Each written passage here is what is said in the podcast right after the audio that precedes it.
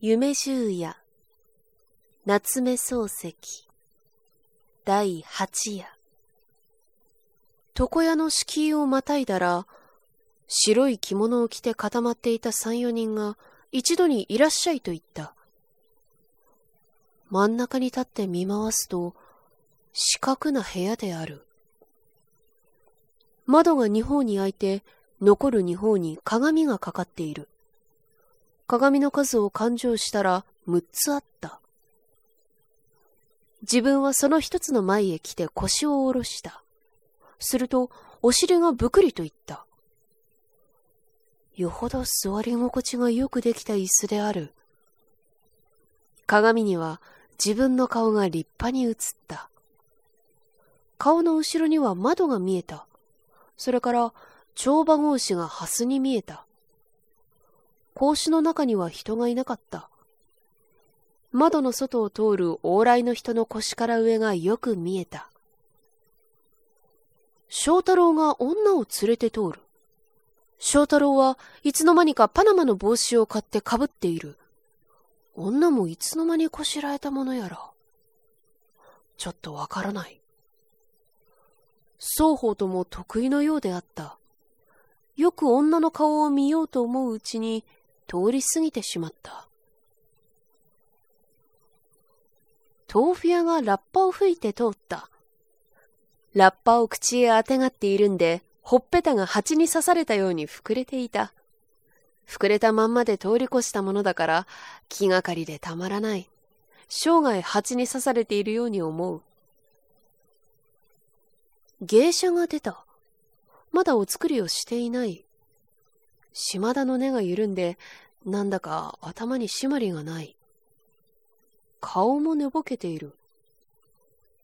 色艶が気の毒なほど悪い。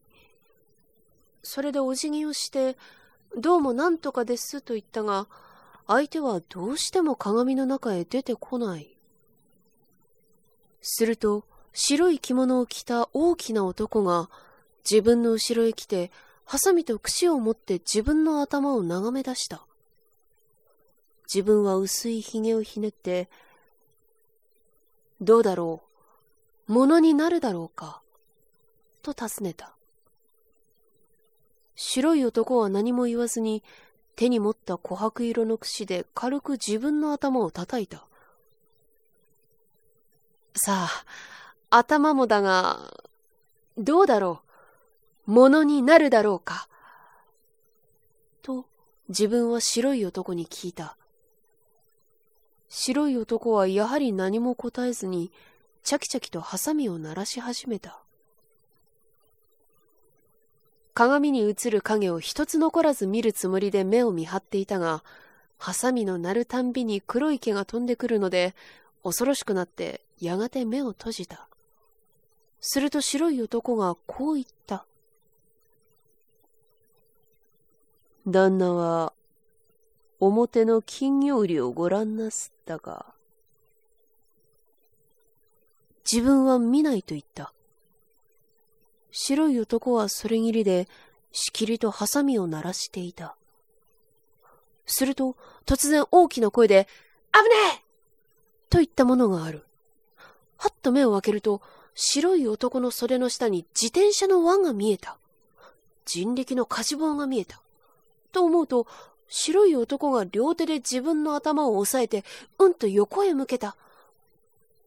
自転車と人力車はまるで見えなくなった。ハサミの音がチャキチャキする。やがて白い男は自分の横へ回って耳のところを借り始めた。毛が前の方へ飛ばなくなったから安心して目を開けた。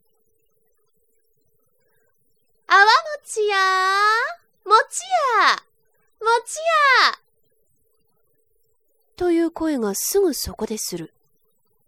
小さい杵をわざと臼へ当てて、表紙を取って餅をついている。泡餅屋は子供の時に見たばかりだから、ちょっと様子が見たい。けれども、泡餅屋は決して鏡の中に出てこない。ただ餅をつく音だけする。自分はあるだけの視力で鏡の角を覗き込むようにして見た。すると、帳場格子のうちにいつの間にか一人の女が座っている。色の浅黒い、まみえの濃い大柄な女で、髪を一丁返しに言って、黒ジュスの半襟のかかった素合わせで、縦膝のまま札の勘定をしている。札は十円札らしい。女は長いまつげを伏せて、薄い唇を結んで一生懸命に札の数を読んでいるが、その読み方がいかにも早い。しかも、札の数はどこまで行っても尽きる様子がない。膝の上に乗っているのはたかだか100枚ぐらいだが、その100枚がいつまで勘定しても100枚である。自分は呆然としてこの女の顔と十円札を見つめていた。すると耳の元で白い男が大きな声で、洗いましょう。と言った。ちょうどうまいよりだから、椅子から立ち上がるや否や、帳場格子の方を振り返ってみた。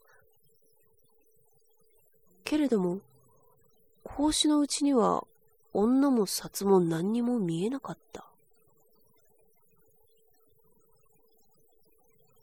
台を払って表へ出ると、角口の左側に小判なりの桶が五つばかり並べてあって、その中に赤い金魚や、ふ入りの金魚や、痩せた金魚や太った金魚がたくさん入れてあった。そうして、金魚売りがその後ろにいた。金魚売りは自分の前に並べた金魚を見つめたまま、頬杖をついてじっとしている。騒がしい往来の活動にはほとんど心を止めていない。